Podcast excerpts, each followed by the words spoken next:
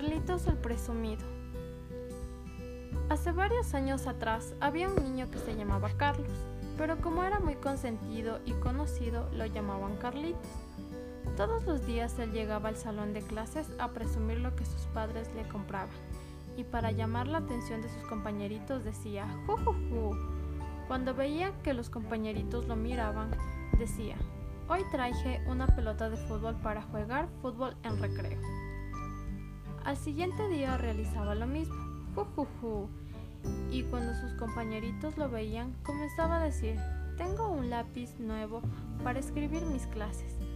Y así sucesivamente, todos los días. Hoy me compraron una mochila, zapatos banco para jugar fútbol, una colección de boaores. Hasta que cierto día Matías, un compañerito cansado de que Carlitos presumiera sus cosas nuevas, se levanta y le dice, muy bien, Carlos, porque así es tu nombre, no Carlitos. Te felicito por todo lo que tus padres te compran a diario, pero ¿de qué te sirve presumir todo eso si ni siquiera puedes expresarte bien cuando presumes tus cosas nuevas? Un claro ejemplo, ese día dijiste mochila, y eso está incorrecto porque se pronuncia mochila, no mochila. Carlitos se sintió mal y dijo Matías, tiene mucha razón. Dejaré de presumir mis cosas y tendré mucho más cuidado en mi pronunciación.